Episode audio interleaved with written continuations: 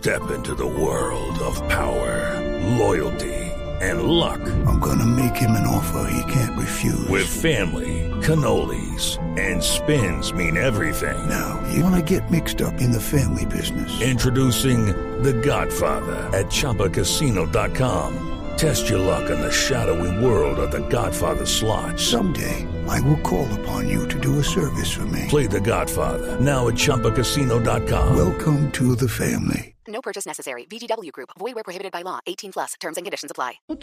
Ahí tenemos la noticia del día y del mes, lo que pasó con el desempleo el año pasado. Pero como le venía diciendo Gonzalo, el viernes hablamos, ah, o sea, el viernes hace ocho días hablamos aquí del boom de los tatuajes con tres de los mejores tatuadores de América Latina. Pues hoy yo le tengo a un médico cirujano que aprendió a tatuar, pero lo hace de una manera muy particular y podríamos asegurar que única. Y por eso quiero saludar a Gustavo Londoño, que es cirujano plástico desde hace 30 años y quien se hizo tatuador desde hace 6. Y él ya nos va a explicar por qué, Gonzalo. Doctor Londoño, bienvenido. Buenos días, Camila, ¿cómo está? Qué placer saludarlo y tenerlo con nosotros. Mire, yo aquí en medio eh, de la mesa de trabajo creo que soy la única que no le gustan los tatuajes, pero cuando conocí su historia dije, oiga, tal vez hay otros hay unos tatuajes que sí sirven y que le ayudan a mucha gente. Entonces, ¿por qué usted no le explica a mi compañero Gonzalo Lázari por qué decidió usted como cirujano plástico volverse tatuador hace seis años? Gracias, sí, pues no es tan extraño. Yo creo que los médicos hemos estado asociados al tatuaje desde tiempos inmemoriales. De hecho, la momia más antigua que existe tiene 57 tatuajes en zonas de inflamaciones articulares que probablemente corresponden a algún tipo de terapia eh, que fue útil para controlar el dolor o alguna manera mágica de mejorar la situación del paciente. Lo que pasó para que volviera a, a, entrar yo al mundo del tatuaje tuvo que ver con los resultados que tenemos en muchos procedimientos en los cuales las cicatrices que tenemos que dejar pues resultan inestéticas y como parte del armamentario, obviamente sin reemplazar a la cirugía, los tatuajes constituyen una posibilidad pues maravillosa.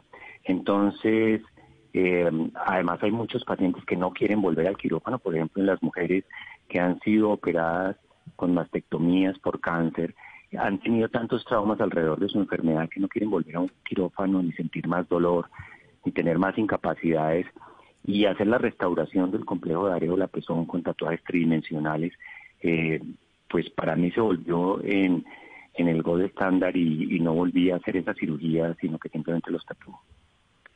Eh, doctor Londoño, precisamente a esa cirugía y a los distintos tipos de cirugía iba para que especificáramos un poco. Concentrémonos primero en esa cirugía en los senos, en cuando se, cuando se tatúa después de la cirugía.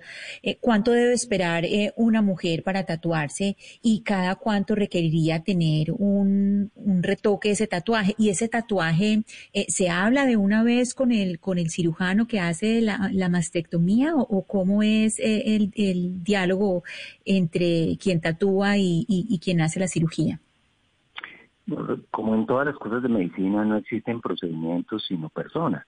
De manera que cada paciente es único, cada procedimiento es único.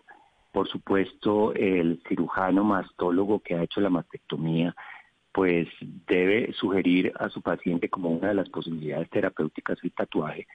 Y para esas personas que encuentran que esta es una muy buena opción, lo que hago es tener una primera visita, que es una consulta médica, pues con todas las características de cualquier procedimiento, donde se llena una historia clínica y se hace la valoración de los antecedentes del paciente, porque no se puede libremente tatuar a cualquier persona. Hay condiciones médicas como, por ejemplo, la psoriasis o algunas posibilidades de reacciones alérgicas que contraindican eh, este tipo de procedimientos, de manera que la consulta médica es fundamental y de acuerdo a los hallazgos del proceso de cicatrización acordamos con el paciente cuál es el momento prudente para comenzar.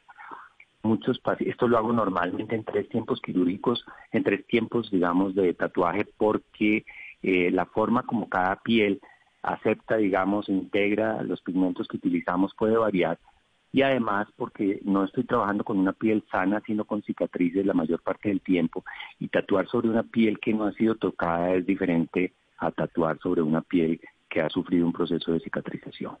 Doctor Londoño, cuéntenos una cosa, ¿usted dónde se especializó o dónde estudió para ser eh, tatuador? O sea, eh, Sí. ¿cómo, cómo lo logró y, y- y si usted tiene tatuajes en su cuerpo? Pues primero uno no, no se acaba de convertir en tatuador como cualquier tipo de arte. Esto es algo que se aprenderá por el resto de la vida. Pero mis primeros profesores fueron tatuadores artísticos. mi primer profesor se llama Camilo Rojas, mi segunda profesora Paola Castro, mi tercer profesor Alwin Pérez. Y después en una academia de tatuaje en Estados Unidos estuve como profesora Chino Merraji, que es una de las personas, digamos, más reconocidas en Miami por su larga trayectoria en, en, la enseñanza y en el desarrollo de los tatuajes. Ellos me enseñaron a mí tatuajes artísticos y lo que yo aprendí y sigo practicando es hacer tatuajes artísticos y eh, he ido, digamos, utilizando estos, estas técnicas de tatuaje para aplicarlos a problemas médicos. Por ejemplo, la resección de un tumor en la boca genera unos escalones de color que no se pueden reparar fácilmente con cirugías que uno repite y obtiene resultados limitados, lo que ya hemos hablado de la restauración del complejo areola-pezón en cáncer, pero también en amputaciones digitales donde se puede restaurar la uña, o lo que hago en víctimas de la guerra o de quemaduras por ácido en que las deformidades faciales son tan drásticas que es como utilizar esas cicatrices como un lienzo para poder dibujar nuevamente la cara que pudo tener la persona antes de haber sufrido el trauma. ¿Cuál es el tipo de tatuaje, doctor, que usted más hace? Es decir, usted dice, yo aprendí a, tatuar con tatuadores como los que a donde va Gonzalo, como, los que hablamos.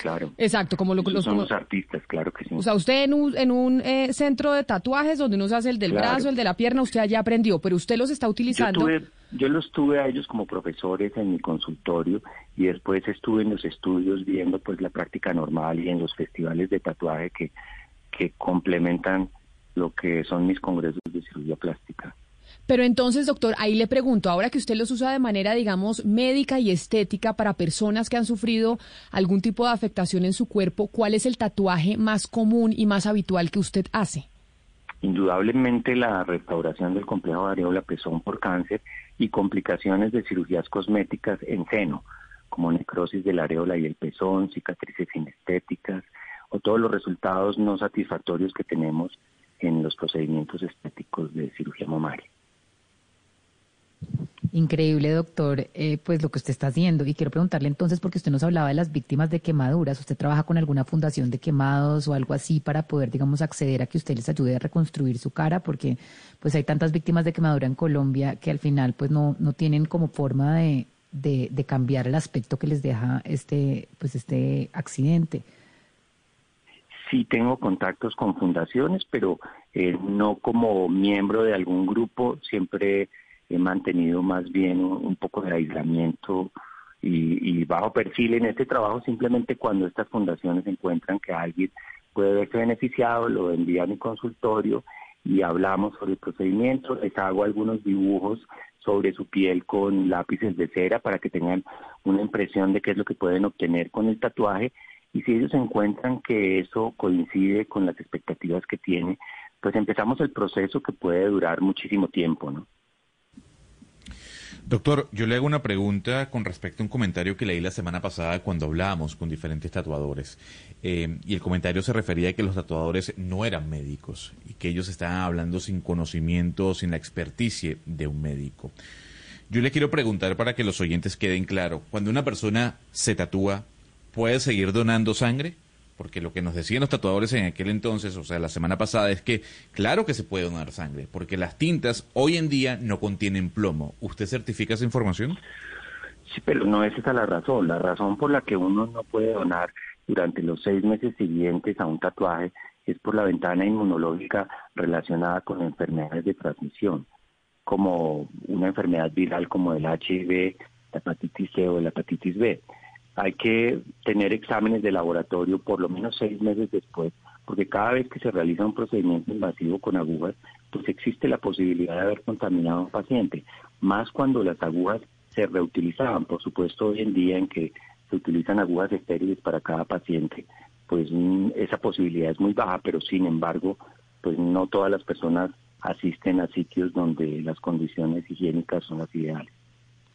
Doctor Londoño, yo sí quería pues reconocerle y preguntarle el tema de la originalidad, porque pues mezclar eh, la cirugía plástica con el tatuaje.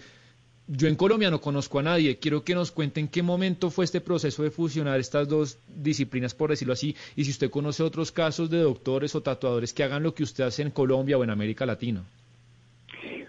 Pues en, en todos los sitios donde se realiza cirugía, particularmente de cáncer de seno, los médicos normalmente remitíamos a las personas a donde algunos tatuadores o personas que ni siquiera eran tatuadores, pero se dedicaban a hacer desde el punto de vista cosmético la imitación de estos eh, areolas o pezones. Eh, lo que pasa es que no solamente en, digamos, el enfoque ha sido con este tratamiento particular de la restauración de la areola y pezón, sino que durante muchos años mi entrenamiento en el hospital militar me expuso al trauma de guerra durante muchos años y la situación de la guerra contra el Estado de los narcotraficantes con bombas por todas las ciudades generaron unos eh, pacientes con deformidades de tal dimensión que la cirugía llega a un momento en que no puede ofrecer más cosas. Ese es el tipo de pacientes que yo recibo en mi consultorio. Cuando ya desde el punto de vista quirúrgico no tenemos una opción mejor, esta puede ser una posibilidad de obtener alguna mejoría que le permita, por lo menos socialmente, eh, sentirse más cómodo frente al estigma de todo este trauma pavoroso que ha generado eh, pues una bomba o un disparo de alta velocidad o cualquier cosa de este tipo, un accidente grave o una quemadura por ácido. Doctor Londoño, ¿las personas que cicatrizan queloide pueden tener eh, este tipo de tatuajes o no es posible? ¿Qué me, no entendí, perdón. Las personas que tienen cicatrización queloide, ¿pueden tener Pues es este tipo de de, los- de- de tatuajes o no, o no es conveniente, es mejor no hacerlo? La, la cicatriz queloidiana es un dolor de cabeza para los cirujanos desde siempre. Entonces, por supuesto, existe la posibilidad de que cada vez que uno genere un trauma sobre la piel se produzca una cicatriz hipertrófica o queloidiana. Eh, es un riesgo que se corre. Digamos que la ventaja que tendría como cirujano plástico es que es un proceso eh, con el cual he estado familiarizado y mientras esté atento a la evolución del paciente existen algunas maneras de manejar esa posibilidad de manera que no termine convirtiéndose en una complicación severa del tatuaje, pero por supuesto que es un riesgo que existe cada vez que uno produzca cualquier lesión en la piel. Usted nos dijo, doctor, que ahora usted, ya desde hace seis Aló. años, usted solo tatúa y no hace Aló. cirugía. ¿Me escucha? Sí, nuevamente Ah, bueno. la escucho, sí. Que no, que usted ya no hace cirugía plástica, sino que se dedicó a esto del tatuaje por curiosidad No. o, o sigue No, yo sí haciendo o sigue plástica. haciendo cirugía plástica. Sí, claro, yo sigo viviendo de mi profesión como los últimos 30 años. Lo que pasa es que esto es otro elemento de ayuda en el manejo de pacientes y por supuesto eh, para que uno tatúe es porque ha tenido un gusto particular por dibujar o por hacer algún tipo de cosa similar y es como pasar de esculpir en vivo a dibujar en vivo sobre un lienzo de una sola oportunidad, que no es como pintar 10 veces sobre hojas que no le gusta a uno el resultado y lo puede desechar. La, lo interesante de esto es que este es un lienzo de una sola oportunidad, ¿no? O queda bien o no queda bien. Doctor, pero entonces usted se presenta como como médico cirujano plástico tatuador en su en su página No. en su página dice México médico cirujano plástico No, no. y tatuador o cómo? Primero que todo no tengo ninguna red social ni tengo páginas de internet, solamente atiendo pacientes referidos por otros médicos o por otros pacientes. No tengo ningún tipo de propaganda en ninguna parte. Pues es, yo creo que parte de la formación que nos dieron que nos limitaba un poco en ese concepto de que los médicos deban hacerse propaganda.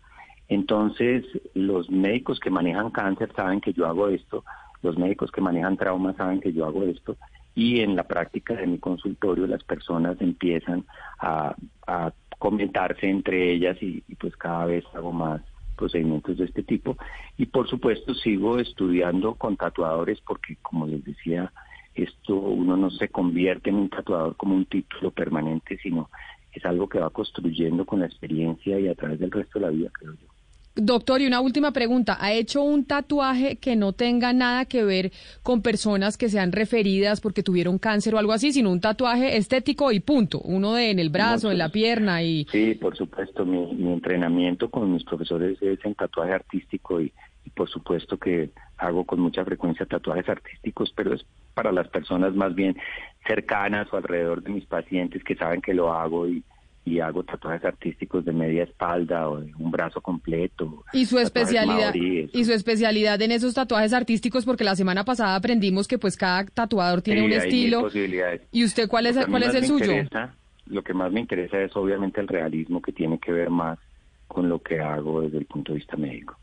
Pues doctor eh, Gustavo Londoño, qué maravilla escuchar. Yo es que soy enemiga de los tatuajes porque no me gustan, pero escuchar una historia como la suya nos demuestra que los tatuajes pues tienen otra funcionalidad y que le ayudan a mucha gente y por eso nos parecía interesante hablar con usted. Gracias por haber aceptado esta entrevista.